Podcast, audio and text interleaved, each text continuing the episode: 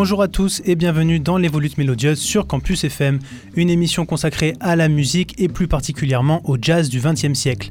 Dans cette émission, je vous présenterai un artiste durant un moment bien précis de sa carrière au travers d'un ou plusieurs albums réalisés lors de cette période. Pour cette première série d'émissions, je vous parlerai de la période jazz de l'après-guerre jusqu'en 1970. Une période riche et intéressante car tous les courants semblent s'entrecroiser, que ce soit le swing, le bebop, le hard bop, le cool jazz ou encore le free jazz. Peu importe au final les étiquettes que portaient la plupart des jazzmen de cette époque, car ce qui se jouait à ce moment-là n'était rien d'autre que de la musique. Ces étiquettes nous intéresseront tout de même car elles nous serviront à situer l'évolution de cette musique, ainsi qu'à mieux comprendre la richesse de ce que les musiciens nous offraient en ce temps-là.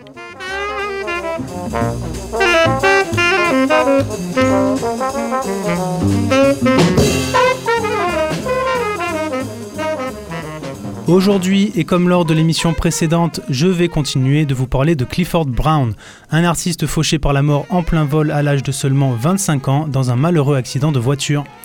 Ce soir, je vous ferai découvrir l'album Die in Brown, mais avant d'écouter un premier titre, continuons un peu la courte biographie de Clifford Brown que je vous présente lors de ces trois émissions.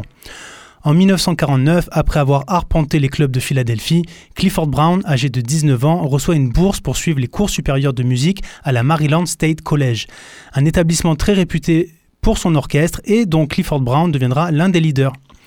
Avec le trompettiste à sa tête, l'orchestre connaît un succès immense dans toute la Pennsylvanie. Mais qui dit jouer dans un orchestre universitaire très demandé, dit faire de la route constamment, les musiciens passant plus de temps en voiture que sur scène. Et un an après son, intégration à l'orchestre, le 6 juin 1950, Clifford Brown et trois autres passagers eurent un très grave accident de la route. Il évita cette fois-ci de peu la mort, mais le drame lui causera de nombreuses fractures aux jambes et au torse et abîmera même certains de ses organes internes, ce qui le tiendra éloigné quelque temps de la scène musicale. À ce moment-là, Clifford Brown pense abandonner l'idée de rejouer un jour de la trompette, d'une part à cause de ses blessures douloureuses qui peuvent potentiellement lui laisser de graves séquelles, mais aussi car c'est à l'hôpital qu'il a pris la mort de son ami et modèle, le trompettiste Fats Navarro, dont nous avons parlé lors de l'émission précédente mais c'était sans compter un autre ami trompettiste, son mentor Dizzy Gillespie, qui lui rendit visite et le convainquit de rejouer de la trompette dès qu'il le pouvait. Brown s'entraîna à pratiquer mentalement de la trompette avec une rigueur obsessionnelle qui lui permit de retrouver la scène un, an plus tard seulement. Écoutons maintenant un premier titre de l'album To Die in Brown, enregistré entre le 23 et le 25 février 1955, avec la même équipe que l'album que nous avons écouté dans l'émission précédente. Ce premier titre se nomme Land's End, l'une des premières grandes compositions du saxophoniste Harold Lane, qui, je vous le rappelle, a pu se faire un nom dans le jazz grâce au quintet formé avec Clifford Brown et Max Roach. Vous entendrez tout d'abord le très mélodique thème avant de vous laisser happer par les solos de Harold Lane, Clifford Brown et Richie Powell. thank you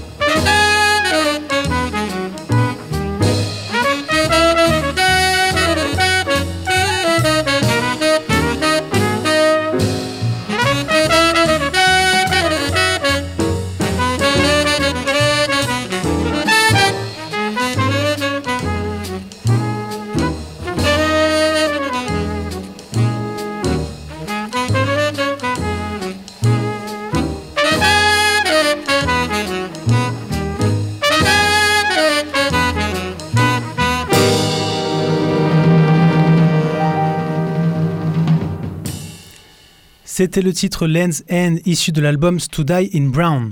Vous écoutez l'émission Les Volutes Mélodieuses dans lesquelles nous essayons tant bien que mal de vous faire découvrir le trompettiste Clifford Brown à travers une courte biographie et quelques-unes de ses œuvres. En 1951, après avoir repris la trompette et le chemin des clubs à la suite d'un an de doute et de convalescence, Clifford Brown va jouer avec le grand maître du jazz bebop de l'époque, le très extravagant Charlie Parker. Je vous avais dit qu'il s'était quelque peu côtoyé dans les années 40, mais jamais Clifford Brown n'avait joué avec le saxophoniste. D'une part car il était beaucoup trop jeune à cette époque, et d'autre part car les places pour jouer aux côtés de Charlie Parker étaient très convoitées. Mais dans le jazz, les légendes se passent très souvent le relais, le talent appelant sûrement à reconnaître le talent, et Charlie Parker savait bien à qui il s'adressait lorsqu'il chercha un remplaçant, un remplaçant à la trompette après avoir eu un différend avec son trompettiste. Il suffit d'une soirée pour que Charlie Parker propose à Clifford Brown de jouer avec lui tout le reste de la semaine. Il lui dit même un soir Je n'arrive pas à y croire, j'entends ce que tu joues, mais je ne peux pas le croire. Une déclaration qui prouvait à quel point il voyait du génie dans le jeune trompettiste âgé seulement de 21 ans à cette époque. Écoutons un nouveau titre de l'album To Die in Brown composé par Clifford Brown et baptisé George's Dilemma. On découvre encore une fois à quel point Clifford Brown était un compositeur qui cherchait avant tout la mélodie dans ses créations. Comme le titre Delilah que nous avons écouté lors de l'émission précédente, ce titre comporte des airs orientaux qui lui confèrent toute son originalité. Le trompettiste prend le premier solo, suivi du saxophoniste Harold Land et du pianiste Richie Powell.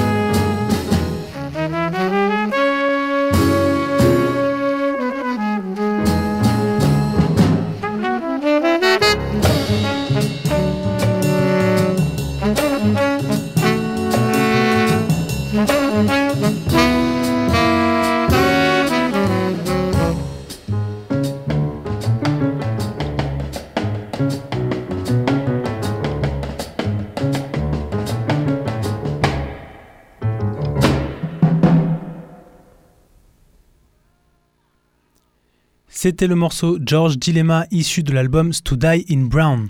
S'il y a quelque chose à notifier à propos de Clifford Brown, c'est bien son attitude et son mode de vie. Vous n'êtes peut-être pas sans savoir que les jazzmen américains du milieu du XXe siècle menaient pour une grande partie d'entre eux une vie assez tumultueuse. La grande majorité d'entre eux étaient afro-américains dans une Amérique qui faisait toujours face à de graves problèmes de discrimination raciale. Je rappelle qu'en 1951, date à laquelle nous sommes dans la biographie de Clifford Brown, Martin Luther King est toujours un doctorant en théologie et Malcolm X n'est qu'au tout début de sa carrière de militant politique. S'ajoute à cette situation sociale la vie de musicien et tout ce qu'elle entraîne du fait de vivre essentiellement la nuit, ce qui fait que la plupart des jazzmen se réfugient dans la drogue et dans l'alcool. La drogue, c'est surtout l'héroïne, et beaucoup de jazzmen pensent qu'elle leur est utile pour bien jouer et pour exalter leur création. La faute peut-être à l'un des plus grands génies de l'époque qui avait tous les vices, je veux parler de Charlie Parker dont nous avons parlé précédemment. Le fait est que Clifford, qui était connu pour sa timidité, son éloquence et sa douceur, ne consommait pour sa part ni drogue ni alcool. Il était une personnalité à part dans ce monde où tout était excès, agressivité et obsession. Le seul excès dont faisait preuve Clifford Brown était sa manie de s'entraîner continuellement, chose qui l'a certainement conduit à devenir aussi bon si rapidement. Les témoignages de l'époque nous laissent entendre que tout le monde appréciait le trompettiste tant sa, tant sa gentillesse était communicative. Sonny Rollins, qui a joué avec Clifford Brown en 1955 et qui était à l'époque un gros consommateur de drogue, a déclaré à propos du trompettiste Clifford a eu une profonde influence sur ma vie personnelle. Il m'a montré qu'il était possible de vivre une vie saine et propre tout en étant un bon musicien de jazz. Écoutons maintenant le dernier titre que je veux vous faire découvrir ce soir, encore une fois écrit par Clifford Brown, qui a composé ici un titre au thème lumineux. Tous les membres du quintet ont leur, solo, dans ce morceau. Dans l'ordre, vous entendrez Clifford Brown, Harold Lane, Richie Powell, Max Rock et enfin le contrebassiste George Morrow.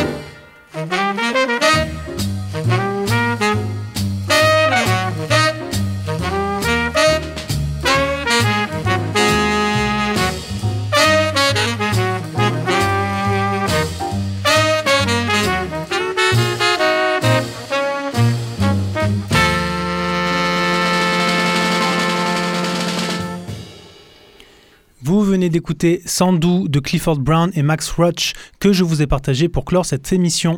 On se retrouve dans deux semaines pour une dernière émission sur le trompettiste Clifford Brown. En attendant, vous pouvez retrouver les replays de l'émission sur Mixcloud, Spotify ou encore. C'était les volutes mélodieuses sur Campus FM. Je remercie Thomas qui était à la réalisation de cette émission et je vous dis à dans deux semaines.